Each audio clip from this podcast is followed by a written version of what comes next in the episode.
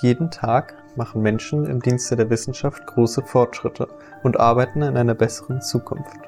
Unsere Geschichte gilt aber als kein erfolgreicher guter Lebenslauf, sondern eine Geschichte einer Frau, die unabhängig davon, dass sie viele Erkenntnisse dieser Welt geschenkt hat, von Nazis im Jahr 1942 treulos ermordet worden ist.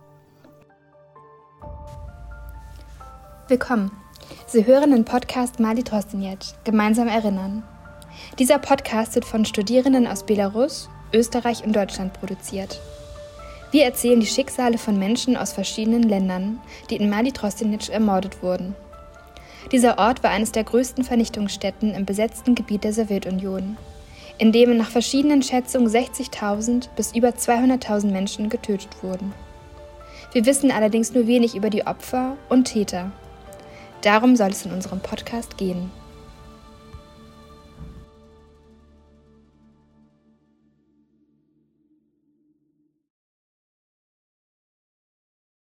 Mein Name ist Leonore Brecher.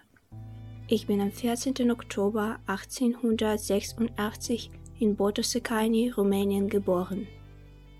Besuchte in Jesse die Volksschule und durch acht Jahre das Mädchengymnasium Humpel und immatrikuliert im Jahre 1906 am Nationallyzeum in Jesse.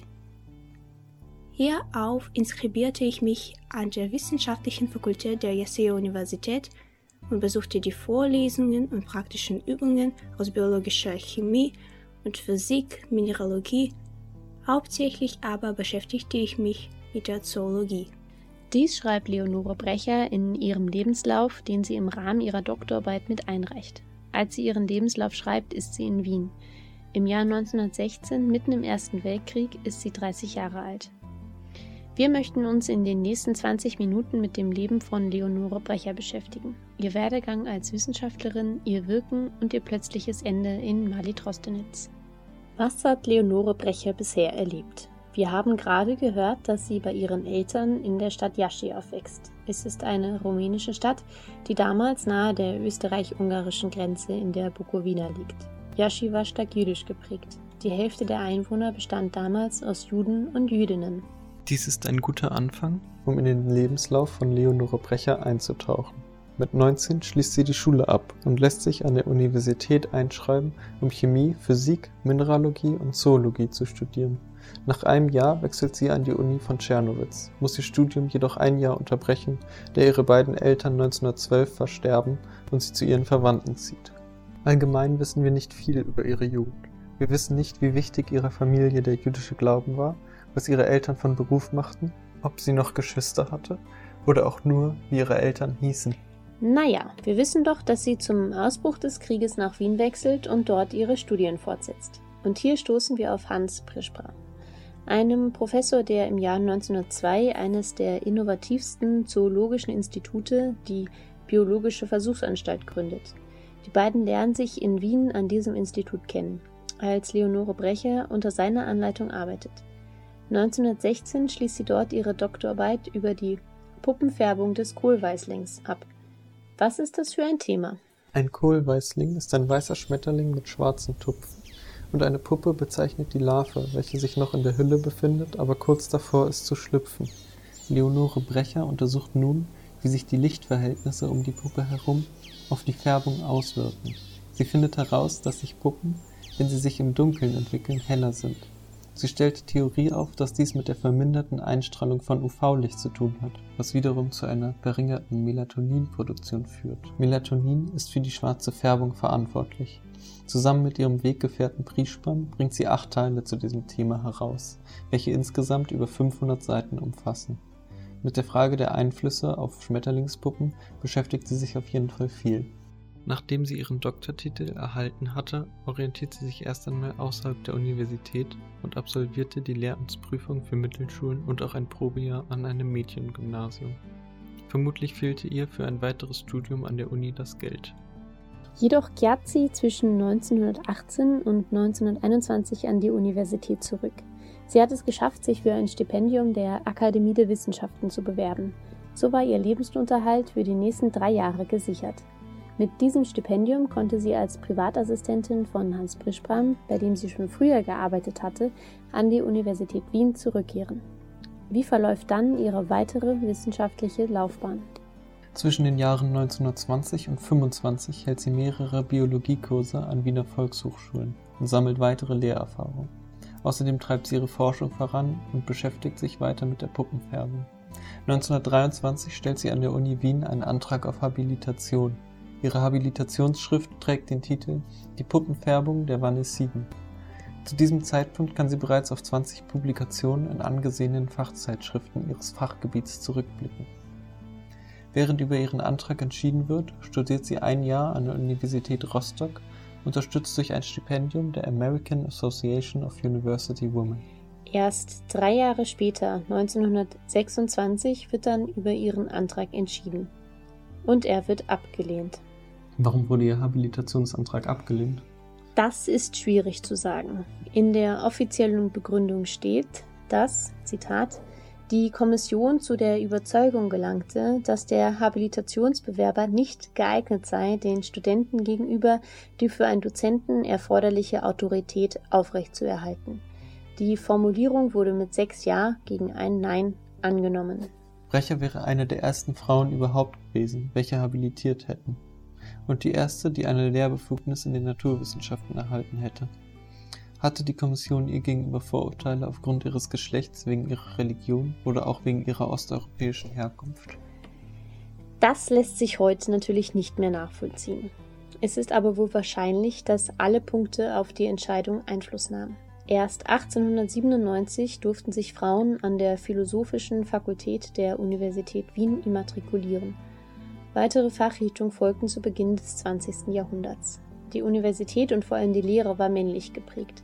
Erst 1956, 30 Jahre nach Brechers Ansuchen, wurde die erste ordentliche Professur in einer Naturwissenschaft an eine Physikerin verliehen.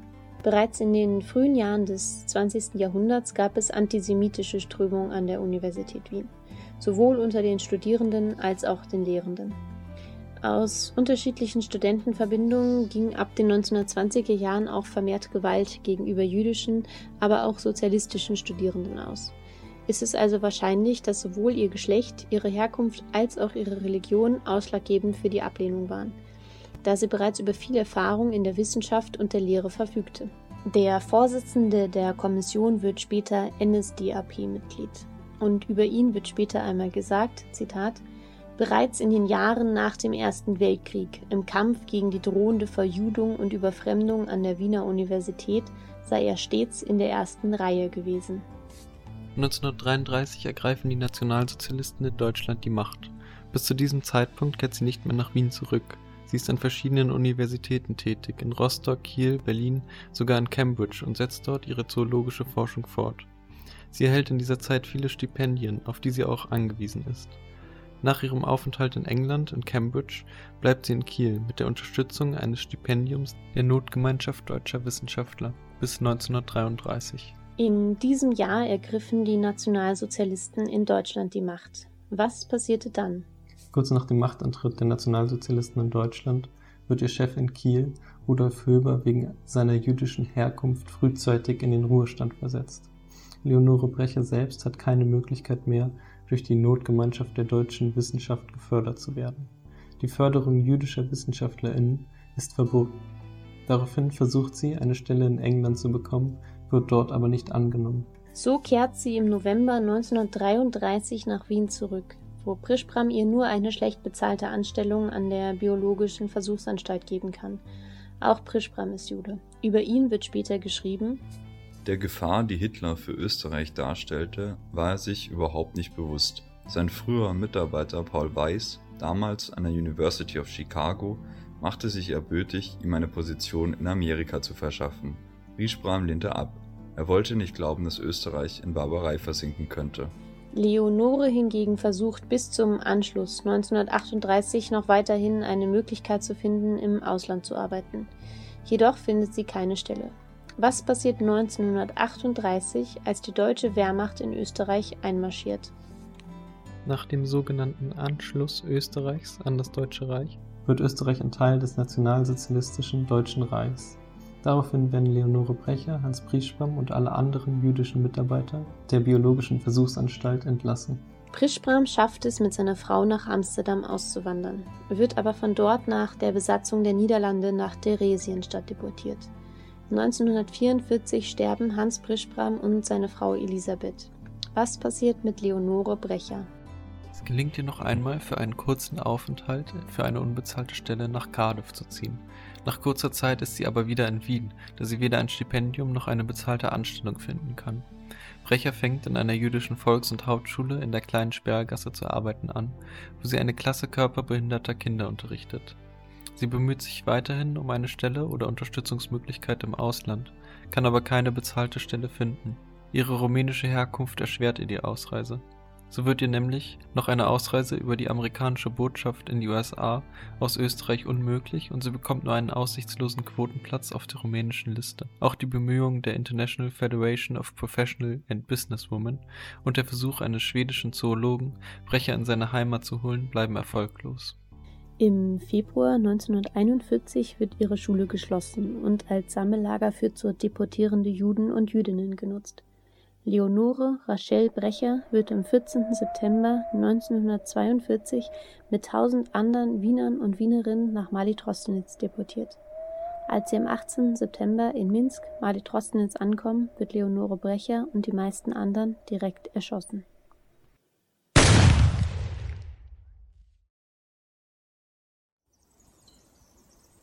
Wir befinden uns nun zehn Kilometer von der belarussischen Hauptstadt Minsk entfernt der Massenvernichtungsort Blagowschina.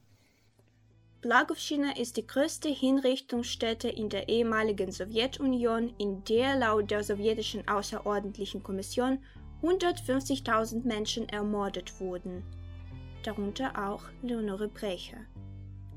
Die schwarzen Krähen, wie es Augenzeugen und Einwohner im Dorf Maletrostenetz ausdrücken, oder die besser bekannten Gaswagen brachten die Menschen in den Wald um sie angeblich in die Stadt Blagow umzusiedeln. Unterwegs war nicht zu verstehen und bei der Ankunft war es bereits zu spät. Trotz der Schönheit der Natur, ihres einzigartigen Klangs, stellte das Endziel eine Kreuzung dar, die von einem Waldgebiet und einer Gruppe von bewaffneten Nazis umgegeben war.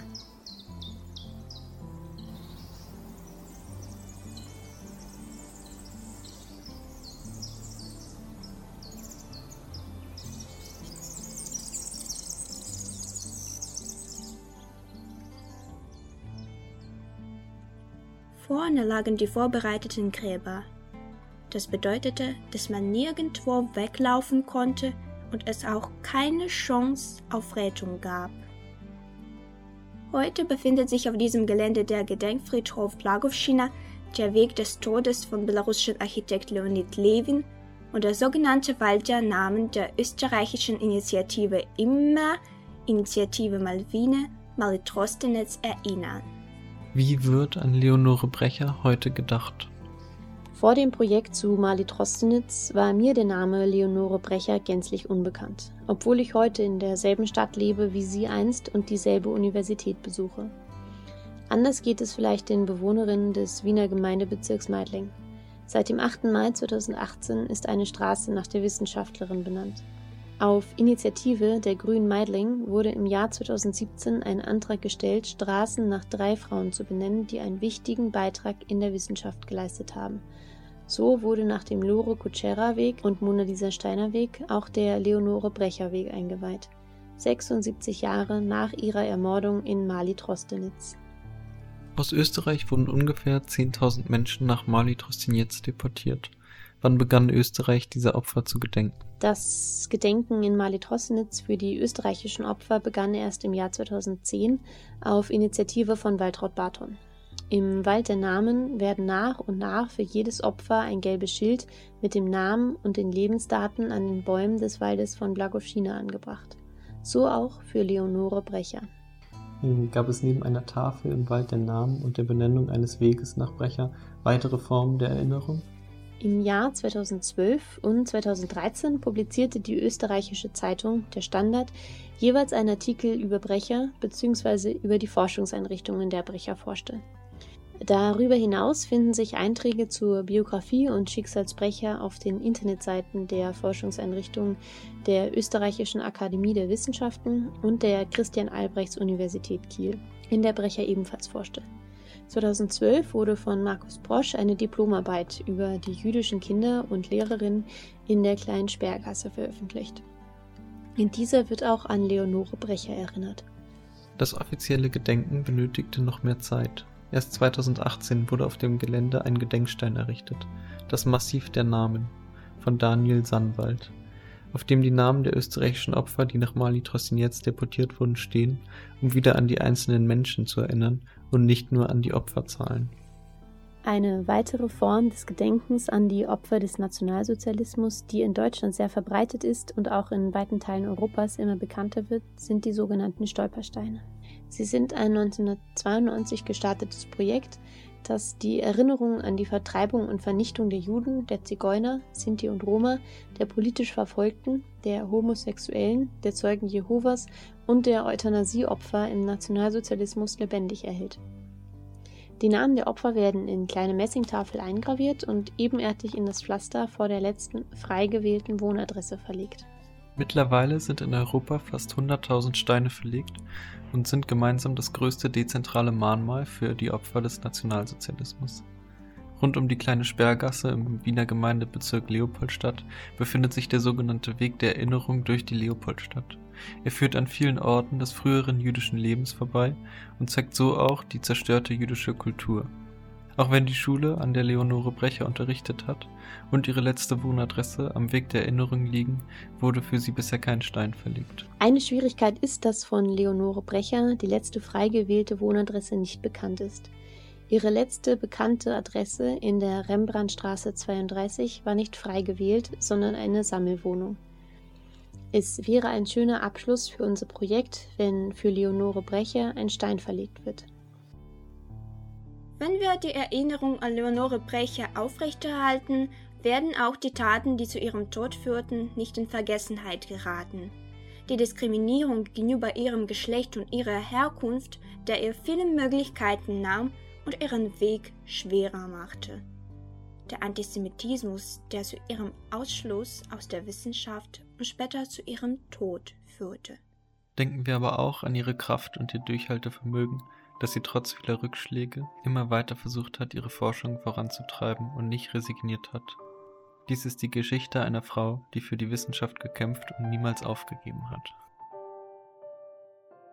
Vielen Dank fürs Zuhören. Dieser Podcast wurde produziert von Johanna Drews, Alexander Hardejczyk und Joram Kunze.